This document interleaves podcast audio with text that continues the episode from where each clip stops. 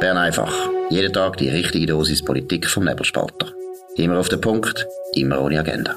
Der Podcast wird gesponsert von Swiss Life, ihrer Partnerin für ein selbstbestimmtes Leben. Willkommen zur Sendung vom 27. Juli. Bern einfach jeden Tag die wichtigsten paar Themen, eins, zwei, drei oder vier, direkt zu euch ins Ohr. Am Apparat in Zürich ist der Serkan Abrecht. Da ist Dominik Feusi. Wir bestreiten äh, die heutige Viertelstunde, 20 Minuten über das, was wichtig ist in der Schweiz und in der Welt. Oh ja, wir fangen da mit einem Text mit einer wichtigen Recherche von Alex Reichmuth aus, aus dem Nebelspalter.ch Redaktionsteam von heute Morgen. Dunkelflaute schlimmer oder respektive vor allem länger als angenommen. Ich habe das, äh, finde das wichtig, weil es heißt ja immer, eben, mit der Stromversorgung im Winter, das kann zwar ein Problem sein, vor allem jetzt wegen Gas, aber sonst eigentlich nicht. Und überhaupt, man hat höchstens ein Problem von irgendwie zwei, drei Tagen oder es gibt Leute, die sagen, sagen zwei, drei Stunden. Und Untersuchungen von Wetterdaten, es sind zwei Forscher, einer von Berlin, einer von London, zeigen jetzt, dass es viel länger kann dauern. Das Papier ist im Fachblatt Environmental Research Letters erschienen, eine sehr wichtige Zeitschrift. Und es kann bis zu zwölf Wochen dauern, wo wir ein Problem haben, weil die Solarenergie wegen der Dunkelheit äh, zu wenig Strom liefert und gleichzeitig die Windenergie wegen schwacher Wind, insbesondere an Europas Küste auch nichts liefert. Und dann hätten, wir ein viel grösseres Problem als bisher angenommen, weil da braucht es viel größere Speicher, die wir bis jetzt nicht haben. Genau. Und ähm, das Dramatische, was der Bericht aufzeigt, also die Studien aufzeigt, ist, dass wir ähm, Speicher würden brauchen, also Energiespeicher, wo bis zu 10% vom jährlichen Stromverbrauch aufnehmen könnten, halt speichern könnten um die Maximalspanne von einer Flaute von bis zu zwölf Wochen ähm, zu kompensieren. Wir haben das aber nicht. Also schon leid, äh, der, im Bericht wird gerade angelegt, dass aus ökologischen, also ökonomischen sowie technologischen Gründen gar nicht möglich ist, das in solche Dimensionen Speicher ähm, ähm, zu bauen. Und das, das tut dann einem dann schon ein bisschen, wird ein bisschen mulmig im Magen, wenn man, äh, wenn man das hört. Frau äh, Simonetta Samaruga, Bundesrätin und zuständig, hat sich ja ablichten bei dem Kraftwerk Non de Drance, oder? Mhm. Wo, wenn es voll wäre, lange es gerade für eine halbe Stunde. Super. Das ist also nicht die Lösung. Und es gibt die Studie von der ETH, die zeigt, es bräuchte 23 Grand Dixons Stauseen, um das nur einigermaßen ähm, abdecken. Und ich, ja, es, äh, man, man könnte schon 23 schöne Bergtäler äh, überfluten, aber ich weiß, wer dann zuallererst da wird dagegen sein natürlich unsere lieben Umweltschützer.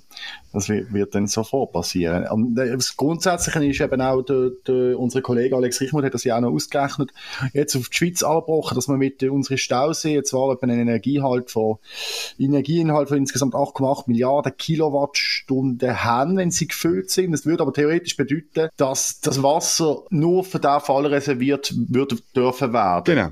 Die, zu 100 Prozent. Zu 100 Prozent. Nicht irgendwie anders verwendet wird, werden dürfen. Und das ist, ist schlichtweg nicht realistisch. Das ist, das ist unmöglich. Ja, und es, nein, und es ist nicht gescheit, oder es ist nicht gescheit. Darum, eben, es, äh, man kann, wir müssen es halt wieder mal wiederholen bei Bern einfach, man kann die Energiekrise nicht einfach aufs Gas schieben und man kann sie nicht klein reden und sagen, ja, jetzt müssen wir halt überall noch Solarkraftwerke einpflastern und dann ist das alles kein Problem, sondern man sollte wirklich auf verschiedensten Ebenen, auf verschiedensten Linien, verschiedensten Technologien weiterdenken und, ähm, und das machen, was Sinn macht. Also eben ähm, Windkraft, äh, zeigt die Studie, hat man schon ein Problem an Europas Küste. Ähm, Im äh, sowieso nicht Windland Schweiz wird es noch viel größeres Problem sein. Und mit der Solarenergie ist es ähnlich. Also man hat ähm, man hat ein Problem äh, in der, im Mittelland, wo im Winter oft äh, äh, Nebel ist. Und gleichzeitig hat man in den Bergen, ähm, gibt es zwar jetzt tolle Projekte, wo sich aber alle nicht lohnen, wo alle unglaublich viel Geld verschlingen. Noch vielleicht eine Zahl. Also das größte sogenannte Alpin-Solarprojekt, was es bis jetzt gibt, das ist das von der AXPO am mhm. Mutsee. Ähm, und äh, das ist äh, groß, toll, wunderbar. Aber es braucht 3000 von diesen ähm, Alpinsolarprojekt Mutze, also 3000 vom grössten Projekt, um das Atomkraftwerk in Gösgen äh, zu ersetzen. Und darum muss man einfach die Relationen ein bisschen wahren. Der Winter, der wird, wird schwierig, auf jeden Fall. Genau, und ich habe das Gefühl, langsam, es ist, es ist natürlich immer interessant, wenn so Studien wieder äh, vorkommen und, und, und eigentlich Beweislage immer wie stärker wird und es nicht nur, nicht nur Indizien sind, sondern es sind mittlerweile auch Fakten. Aber wir kommen einfach, wir rennen da wirklich gegen, jetzt benutze ich es mal, gegen Mühlen an, gegen Windmühlen, Don Quixote-mässig in der Argumentation, weil eigentlich kommen wir nicht mehr drum herum, um sagen, dass das Technologiemoratorium, das wir in der Schweiz beschlossen haben, dass wir das mit rückgängig machen und Mühlenberg abschalten etc., das kann auch, das kann, das kann nicht die Lösung sein. Es zeigt eigentlich alles, zeigt daran, schaut Freunde, es geht nicht. Es geht einfach nicht. Und das ist jetzt einfach wieder nochmal ein Tropfen mehr in dem ganzen Fass, ähm, der, der, der Bericht im, ähm, äh, im Research Letter von von dem London und Berliner. Es ist noch extremer eben wegen der, wegen der Gasproblematik, insbesondere in Deutschland. Ich bin gestern über eine Debatte gestolpert. Ist nicht ganz neu, aber ich habe sie gestern mitbekommen. Also in Deutschland plant man jetzt für im Winter sogenannte Wärmehallen. Ja. Ähm, äh, und zwar riesige, also in Ludwigsburg eine irgendwie für 5000 Personen, in anderen Städten ebenfalls. Wärmehallen, was ist das? Dort sollen ähm, arme Leute, die sich eben die Energie nicht mehr können leisten können, äh, sollen dort, arme Leute und, und, und Obdachlose sollen dort sich können aufwärmen. Und zwar nicht etwa einfach zum Pfusen, sondern auch am Tag, oder? Damit sie, damit sie nicht sterben. Man muss mal sagen, äh, wie es ist. Eine wahnsinnige Entwicklung. Es gibt auch Zahlen in, aus Großbritannien, habe ich gestern auch gesehen, ich glaube im Independent ist das gewesen, ähm, dass äh, 46 ähm, Prozent der Britinnen ähm, ihren Essenskonsum einschränken, weil sie zu wenig Geld haben für die teure Energie. Und die ist in Großbritannien vor allem teurer geworden wegen der Netto-Null-Politik von Boris Johnson. Eine katastrophale Politik, wo, wo auch zu seinem Sturz äh, beigetragen hat. Ja, ich finde ich find vor allem mit den Wärmehallen, also die Wärmehallen, wo du jetzt gesagt hast, das Beispiel von Ludwigsburg ähm, genannt, das zeigt sehr plakativ auf, wie weit wir schon sind mit dem Problem, wie, wie, wie drastisch es werden kann äh, meine ersten Städte vorbereitet. Aber es ist noch mehr, es gibt noch mehr Indizien in Deutschland. Also die Stadt Hamburg hat zum Beispiel auch gerade äh, ähm, angekündigt, dass man das Warmwasser für alle Haushalte wird rationieren. Es gibt Tipps, ich bin gerade drüber gestolpert jetzt in deutschen Medien, wie man Wasser spart, zum Beispiel beim Toilettengang, Wasserstopptasten benutzt. Äh, Sehr gut. Und so Zeug. Und über, über das reden wir mittlerweile. Also reden sie jetzt vor allem in Deutschland. Und Wärmehallen mit Schlafsäcken und, und all dem Zeugs aufbauen. Das ist schon dramatisch wie lange hat Deutschland abgestritten, dass Nord Stream 1 wirklich so dermaßen für eine Abhängigkeit wird sorgen? Ziemlich lang, glaube ich, oder? Sicher, sicher über jedenfalls die ganze Amtszeit von Donald Trump hinweg, haben Sie das behauptet? Ja, natürlich. Und auch, auch noch jetzt gibt es deutsche Politiker, die sagen, ja, das ist doch alles kein Problem. Wir müssen jetzt den Herrn Putin boykottieren. Wer vernünftig ist, redet von dem schon lange nicht mehr, sondern hofft, dass er liefert, oder? Und ich bin auch noch ja. über etwas gestolpert, die Wärmehallen. Ich habe dann geschaut, ähm, ist, will ich das wirklich, ich muss zugeben, das Wort noch nie gehört habe, aber das gibt gibt's bereits. Das hat es bereits gegeben, und zwar vor über 100 Jahren. Es gibt ein, ein wunderbares Bild von der Käthe Kollwitz. Das ist eine Künstlerin von Anfang 20. Jahrhundert. Sie hat, das, sie hat eine Gruppe von Leuten in so einer Wärmehalle gemalt und dann ähm, in, der, in der berühmten Zeitschrift Simplicissimus ähm, äh, ja. 1909 veröffentlicht. Ich verlinke das unten dran. Also das hat alles schon gegeben und es ist am Schluss, erinnert einem natürlich schon die, die Energiepolitik, die jetzt hier gemacht wird, vor allem in Deutschland. Wir höseln leider ein bisschen hinten rein. Ja, das führt uns zurück an den Anfang vom 20. Jahrhundert, könnte man ja dann eigentlich sagen. Es ist schon wahnsinnig, dass wir jetzt so weit gekommen sind. Und dann wird es auch wieder geben, irgendwie, ich sehe schon, dann wirst du die Staatswerbung wieder haben, was es in England schon gegeben hat. Safe water, take a bath with a friend oder so etwas. Und Sehr dann, gut. Und dann miteinander zu, irgendwie zu dritt gerade ins Bett kuscheln und Körperwärme austauschen, weil die Heizung nicht mehr kannst aufdrehen oder um drei Grad runter musst. Die Leute, die sowieso noch in schlecht isolierten Altbauwohnungen wohnen, die weiss auch nicht, was die sollen machen im Winter. Es ist noch keine Empfehlung draussen vom Staat diesbezüglich. Das sehen wir ja dann, kann ja kommen. Ja, kalte Zeiten gibt's auch bei der Credit Suisse. Ähm, ja. Heute am Morgen ein Knall. Ähm, man tut dort den Chef auswechseln. Einisch mehr. Der Thomas Gottstein ist erst äh, zweieinhalb Jahre im Amt und er geht bereits wieder. Es kommt der Ulrich Körner. Ähm, man hat im Radio gehört, äh, der Verwaltungsratspräsident Lehmann sagen, ja, man will jetzt die Strategieumsetzung beschleunigen. Ich glaube, ich wäre froh, die Credit Suisse hat überhaupt eine Strategie, die funktioniert. Ähm, man will äh, sich noch mehr fokussieren. Das ist ähm, so ein bisschen, ich habe immer das Gefühl, das Wort braucht man immer dann, wenn man eigentlich gesund schrumpfen meint. Und ein bisschen zu den Zahlen, also man hat äh, allein im letzten Quartal 1,6 Milliarden Verlust gemacht. Das ist der dritte Quartalsverlust Verlust in Folge, wo Credit Suisse hat müssen erzählen. Ähm, der Aktienkurs ist irgendwie bei 5 Franken unten. Ähm, der ist einmal bei 80, 90 Franken gewesen, äh, ähm, äh, vor 10, 12 Jahren. Die Bank liegt komplett am Boden. Sie hat noch Investoren, äh, vor allem die aus Katar. Und der Grund ist ganz einfach, weil die haben eine fixe Dividenden abgemacht. Die springen nicht ab. Die verdienen immer noch sehr gut an dieser Bank. Ähm, das ist damals bereits so eine Rettungsaktion gewesen. So unter Wirtschaftsjournalisten hat man ein bisschen lachend äh, von der Credit Qatar geredet, oder? Und ähm, jetzt muss man einfach sagen, die Bank ist komplett kaputt. Wir, äh, es ist es ist schade, aber die Bank hat auch über Jahre, habe ich ein bisschen von außen das Gefühl, vergessen, was gutes Banking ist. Das ist eben Banking, wo Profit erwirtschaftet. Man hat ähnlich wie, wie andere Grossbanken auch, oder auch wie Bankiervereinigung, hat man auf Nachhaltigkeit gemacht, auf äh, grüne Anlagen, auf Sustainability, hat nur noch von Diversity geredet und von Inclusiveness und weiß doch auch nicht was. Aber am Schluss ein erfolgreiche Bank muss einfach Geld erwirtschaften. Sie muss für ihre Kunden da sein.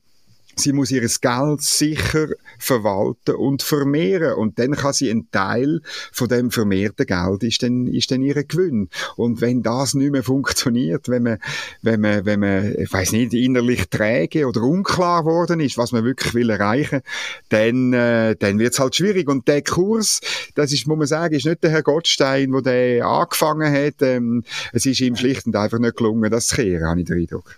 Nein, und es ist auch schon seit einem längeren ein Problem. Und äh, wir sehen auch, momentan häufen sich, also sie, sie, nein, sie häufen sich nicht, sie kumulieren sich all die Affären und, und, und, und, und die Bussen und Schadensersatzklagen, die Credit Suisse gehabt hat, das geht eben nicht nur, es ist nicht nur Sustainability, sie hat in den letzten Jahren äh, schludrig gehandelt, schlecht investiert, es hat eine Zusammenstellung gemacht, dass momentan 14,13 Milliarden Franken offen sind an Bussen und Sonderkosten für die Credit Suisse.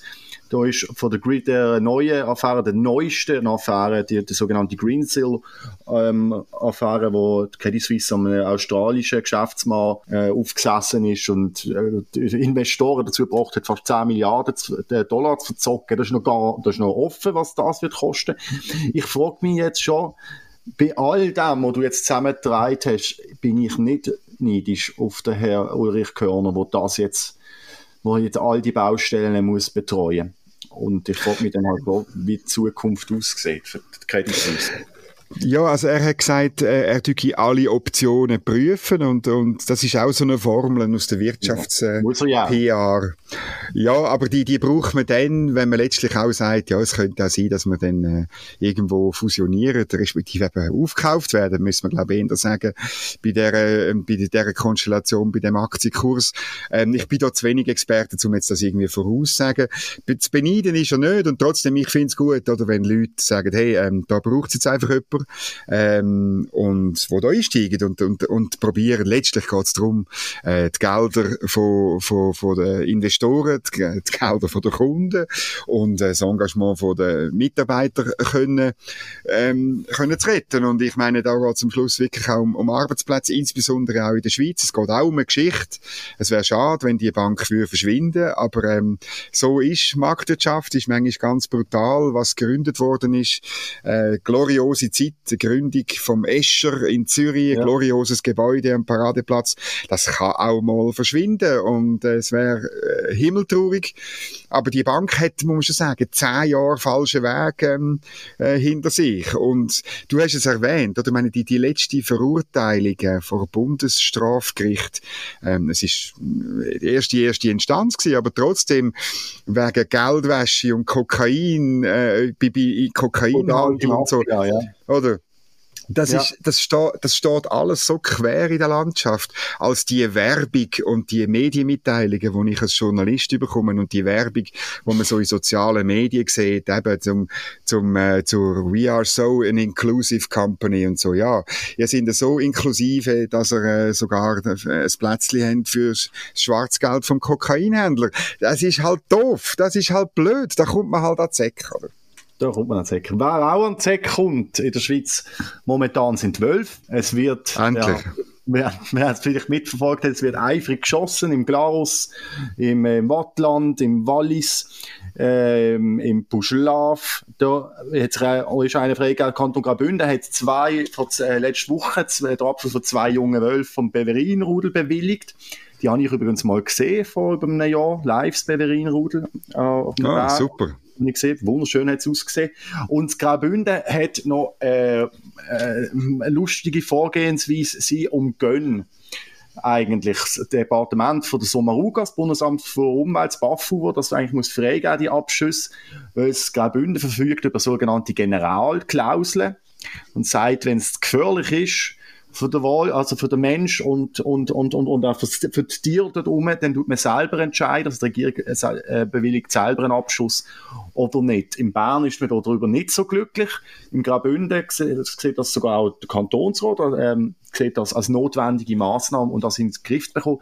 Du bist Jäger, du kennst die aus mit Wildtier, sind die Graubündner alles verrückte Rambos oder haben sie irgendwo durch recht? Sie haben hundertprozentig recht und es ist, geht eigentlich das Bundesamt für Umwelt nicht an, wie ähm, Graubünden die Wolfspopulation tut, äh, äh, tut moderieren. Ähm, ich sage als Jäger aber klar, ich bin für den Wolf, ich finde, der Wolf hat Platz in unseren Bergen, aber man muss ihn wie alle anderen Tierarten auch, man muss ihn regulieren und das macht der Mensch. Und ähm, es ist absolut die jetzige Situation, auch insbesondere nach der Ablehnung vom Jagdgesetz, wo abgelehnt worden ist wegen der Städte, Wetter und wegen der Naturschutzorganisationen, die eine völlig verquere Vorstellung von Naturschutz haben. Oder? Man tut eine Gruppe von Tierarten, nämlich Wolf und Luchs und Bär, tut man überall in anderen Stellen. Und es ist ah, völlig egal, ob ähm, Nutztier, also Schäfe und, und Kühe jetzt neuerdings Graubünden, zwei Kühe, angegriffen und tötet werden,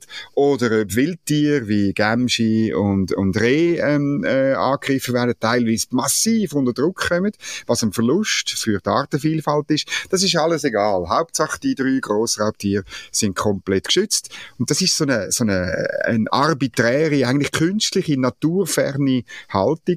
Am Schluss sind wir in dem Land für die Natur auch ein Stück weit verantwortlich. Und es ist schön, wenn man einen Wolf sieht. Das sind schöne Tiere. Ja. Ich habe einmal einen Luchs habe ich einmal gesehen. Das ist wunderschön. Und die, da bin ich, vielleicht gibt andere Jäger sehen das durchaus anders, oder? Ich finde, die Tiere sollen Platz haben, aber man muss sie regulieren. Und das macht jetzt Graubünden, das machen andere Kantone. Und im, ich meine, man hat das Jagdgesetz abgelehnt, wo genau das vorgesehen hat, nämlich, dass äh, das Bundesamt für Umwelt weniger zu sagen hat und das Kantone mehr zu sagen haben. Und nicht, nicht, dass sie völlig frei einfach alles können abschießen. Aber sie sind näher bei den Leuten. Das ist ein altes Rezept von dem Land, das, wo funktioniert. Man ist näher bei den Leuten. Und ich meine, es hat mittlerweile derart viel Wölfe und es hat auch derart viel Luchs, Bär nicht so.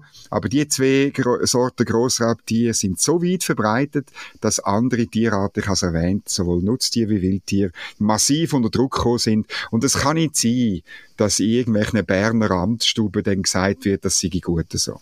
Jetzt bin ich ein bisschen der Advocatus Diaboli, auch als Städter. Ich glaube, wir Städter sind natürlich irgendwie, haben ein bisschen eine romantische Vorstellung von, von unserer Landschaft und von unserer Natur und was dort innen kreucht und fleucht. Aber es gibt jetzt auch, vor allem die Umweltschützer gibt's, äh, kommen jetzt raus und werfen vor allem Kantonen wie im Wallis oder, oder auch der Waadt und ähm, ähm, am Graubünden vor, dass man da jetzt äh, einfach sich über Volkswillen darüber hinwegsetzen, wo ja gar klar gesagt hat, dass man das eher föderale, äh, äh das ja nicht, nicht will und man macht jetzt eigentlich auf die eigene Faust, was man will.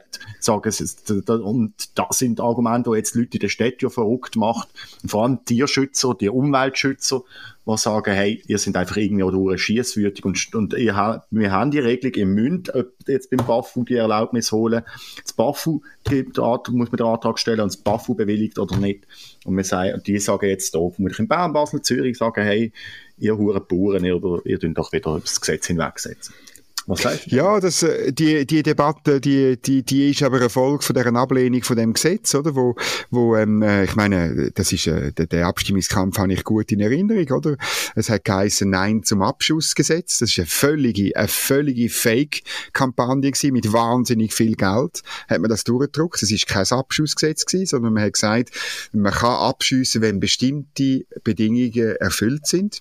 Und, ähm, ich habe es vorausgesehen. Ich, ich, wenn ich, wenn ich, äh, Kopf habe ich sogar einen Kommentar noch geschrieben dazu damals, dass äh, wenn der Kompromiss nicht funktioniert, oder, wenn der abgelehnt wird an der Urne, letztlich äh, will äh, die Naturschutzorganisationen, die ursprünglich zu dem Kompromiss handboten haben, oder, die haben, sind plötzlich im Nein gewesen auf, aufgrund von, von einer Minderheit von ihren militanten Mitgliedern, oder?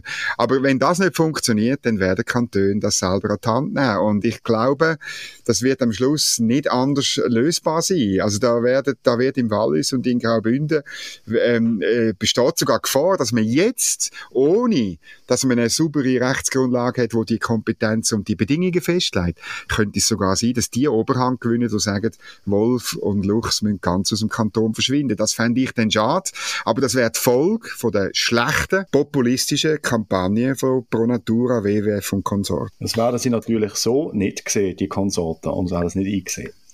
Gut, ja, das ist richtig. Wir müssen das noch weiter diskutieren. Mal müssen wir vielleicht über, über das auch schreiben. Es ist ja lustig, jetzt eine Vertreterin von Pronatura, die jetzt auf Twitter sagt, ja, also nachdem die zweite Kuh erleiht worden ist von dem Beverin-Rudel eben, ähm, ja, also jetzt ist also genug, oder? Das ist einfach verrückt. Ah, jetzt das ist, okay. ja, ja, ich habe das gesehen. Ich habe leider ihren Namen vergessen. Ähm, äh, nein, aber es ist wirklich, äh, ja. irgendwie, das, das, das finde ich verrückt. Also, der tut sich so langsam, wenn dann, äh, ab wie viel Kühe genau, will ich denn wissen? Und wie viel schön Schöfe zählen wie, gleich viel wie eine Kuh. Irgendwie geht der Daumen ab und dann darf man schiessen und so. Und, und das ist dann eine NGO-Dame. Das ist ja nicht Dame vom Bundesamt für Umwelt, wo das so sagt. Und so kann man ähm, äh, letztlich die Natur regulieren und moderieren in der Schweiz. Das funktioniert so nicht. Gut, das ist es für heute. Äh, 27. Juli, Bern einfach, die wichtigsten Themen direkt aufs Ohr. Ihr könnt uns abonnieren auf nebelspalter.ch. Ihr könnt uns abonnieren auf allen gängigen Podcasts Podcast-Portal, äh, Apple Podcast oder Spotify, Google Play, überall. Tünt uns weiterempfehlen, erzählt äh, euren Kollegen, euren Freunden, euren Verwandten, vom Grossi bis zum Kleinkind, wo es jeden Tag die gute Portion Schweizer Politik und Weltpolitik direkt aufs Ohr gibt. Ich wünsche allen einen schönen Abend und auf Wiederhören. Das war Bern einfach, immer auf den Punkt, immer ohne Agenda. Gesponsert von Swiss Life, ihrer Partnerin für ein selbstbestimmtes Leben.